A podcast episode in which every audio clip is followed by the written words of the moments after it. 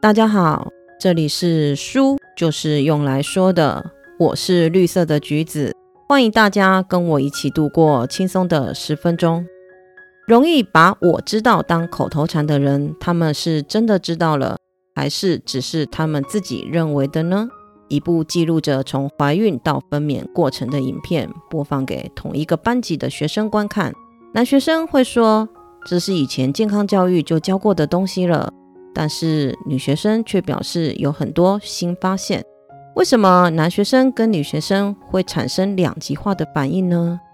答案是双方对于接收资讯的态度问题。男学生没有意愿真正体味分娩，所以他们对于想要有所发现这件事根本就不积极。当事人本身主动屏蔽了自己不愿意理解的资讯，一道高墙就在这个时候立起。这就是傻瓜围墙的一种形式。为什么当事人会主动屏蔽呢？这就要说到很多人把尝试当知识的问题了。尝试是什么呢？十六世纪的法国思想家蒙田对尝试的大略解释是：所有人都会这样认为的事。通俗一点的说法，先不要管内容是不是绝对是事实，只要是人就会这么想。许多人误解了尝试的定义。把尝试当成知识，因此认定自己懂了，这正是思考的漏洞所在。所以，男学生与女学生看同一部影片，但结论却有明显的差异。女学生认为自己有朝一日会经历分娩，就会仔细的观看，甚至是设身处地的感受产妇的痛苦和喜悦，这也会让他们对更多的细节产生兴趣。相反的，男同学只是保持着“干我什么事”的态度，他们会觉得眼前的影片只是在重复自己早已经知道的知识罢了，全然不觉他们误把尝试当知识。就算影片中有着未曾看过的画面与未知的资讯，他们也会视而不见，只是一句“我早就知道了”，轻轻的带过，明明什么都不懂。却坚持我早就知道了，其实是一件很可怕的事情。为什么同一件事情，有些人充耳不闻，但有些人却过度反应？从科学的角度切入，讨论大脑的输出与输入。输入指的是进入大脑的讯号，是五官的感受；输出是针对该讯号产生最终带有意识的反应。在这个过程之中，大脑会反复着处理输入的讯号。若是将输入的讯号看成 x，就可以得到一个 y 等于 a 乘上 x 的一次方程式。这个模型表示，当一个讯号 x 在脑中乘上系数 a 之后，就会得出反应 y。那你一定会想问，那 a 是什么呢？作者将它称为现实的重量。这个系数 a 会因人而异。也会根据输入的信号而产生强烈的变化。举个例子来说，一个对于花花草草有兴趣的人，公园花圃中的小花会让他停下脚步；但是，若是一个对花草没有兴趣的人，就会彻底无视。这是因为对没有兴趣的人来说，与输入相对应方程式的系数等于零。若是花圃中落下的是一百元，那个对花草没有兴趣的人，说不定就会停下来了。每个人对现实的感官不同，原因就是系数 a 不同。a 有可能是正值、负值或者是零。在现实生活中，我们会经常看到妈妈不停的念小孩要整理房间，要赶快写作业，等等等。但是，不管妈妈如何努力的念着，小孩依旧不为所动。这也是系数为零的一个常见的例子。不论妈妈多么努力的输入，小孩都不会有行动的反应。A 有可能为零，就有可能为无穷大。当 A 为无穷大时，特定的输入会完全主导当事人的行动，就很像是师傅说的一字一句，阿拉真神的话语。圣经上指示的内容都会左右一切。对当事人而言，a 就是一个无穷大的系数，所以当 a 为零或是无穷大时，在现实生活中都会变成糟糕的问题，社交生活会变得困难重重。这个方程式也可以大致说明人类的行为模式。a 若大于零，则表示喜欢，所以会有想要靠近对方、给予微笑等等的动作。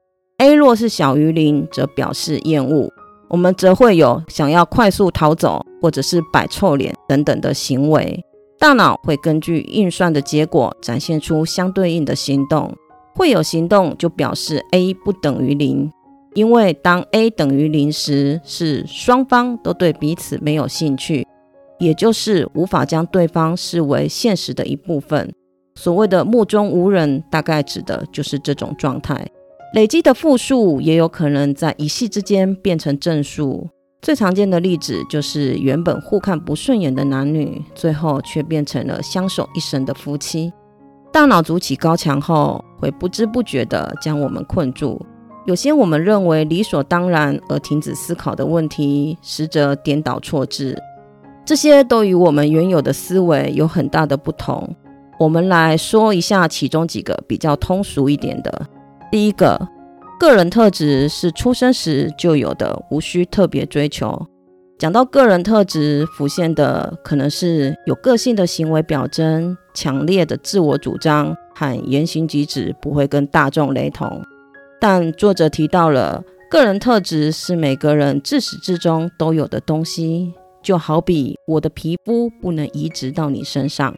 在他心中，觉得有个人特质的代表人物是铃木一郎跟中田英寿。他觉得他们的身体就是他们的个人特质，他们的成功除了自身的努力外，还得得力于父母所赐予的身体资质。因为一个二流的选手。即使跟他们一样的努力，也无法和他们一样。其实从出生的那一刻起，每个人被赋予的东西都不一样。一个人就连与亲生父母都会有所差异，为何就不能够放心的认定自己就是一个独特的个体呢？第二个，追求个人特质产生的矛盾。语言是一种让世上所有人都能理解事物的共通手段。人类的大脑会尽可能的将共同理解的事物传达、散布给其他人。这个特性也是人类进步的原动力。人类因为有共同性而进步，但是近年来“有个性的人”这个词却在各个年龄层传播，被大肆的推广。人们遵循着共通性，又要追求有个性，却让自己陷入了矛盾的窘境中。在社会环境中生存，我们被要求贯彻共同理解，同时又被口头鼓励要发挥个人特质，最后变成了符合需求的个人特质。除了公司期待的个人特质以外，其他的都无需存在。人与人之间肯定会有无法共通之处，所以可以试着去理解别人的思考方式。与其强调做一个有个性的人，更应该培养同理心。去理解他人的心情与态度。社会建构于众人的共通性之上。人类想要成就许多事，却又想要自己与众不同，最后就是一事无成。第三个，资讯是不变的，但接收资讯的人却是一直在改变。睡前的我跟起床后的我是不同的人，去年的我跟今年的我也不同。不过，我们却不会有变换的实际感觉。因为人类的大脑为了顺应社会的生活，除了会追求共通性外，还会执行自我同质化。自我同质化会让你觉得我就是我，不会因为睡了一觉而有所改变。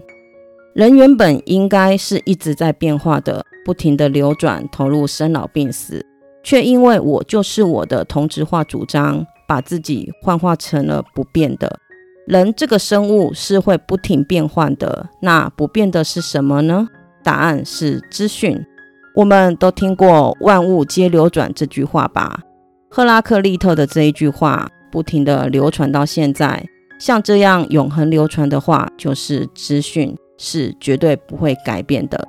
再用一个例子来说明：政治人物、作家、明星，他们在接受采访时。每一次讲的内容或许都会有些许的不同，但是录音机所录下的话却是永久不会改变的。第四个，怎样才叫做聪明？大脑很容易让人产生思考很复杂，所以过程也一定很复杂的错觉。大脑是神经细胞跟神经胶细胞的合体，还有一些必要的血管所构成的。大脑的外观跟功能在个体之间其实没有什么差别，但是人们却会经常把一个人的聪明程度跟大脑连在一起。我们是如何判定一个人聪明的呢？电影《与人》中，主角拥有惊人的记忆力，这应该算是聪明吧？但是在生活中，这个主角却是要事事依赖弟弟，否则根本什么都没有办法做。所以，无法只凭一种特殊领域的优秀表现就断定一个人聪明。社会公认的聪明，是在多数情况下都能找到平衡，在各样的局面中都能够适应社会。今天分享的这本书是养老梦思的《傻瓜的围墙》。这本书所谈到的很多论点，都跟我们原本所认为的答案不太一样，这也让我觉得读起来有点难懂，还有很多需要学习。我只说了几个我觉得比较通俗易懂的，或许从科学实证的角度来看事情，因为脱离了自己的理解范围，会让困惑变多。但是从多方面看事情的角度出发，这本书是可以让我们激荡出新火花的。去思考事情不是只有一个答案。但是如果一个人对任何事情都追根究底，那应该大家都会是数学家了吧？这样很像又太极端了。人到了一定的年纪后，会认为有不懂的事是人之常情。人生有很多问题，其实并没有标准答案。有的只是暂时解决的方法，用自己所理解的答案去生活，不要全然的相信，对任何事保留好奇心跟疑问，这样似乎是可以比较适应现在的社会。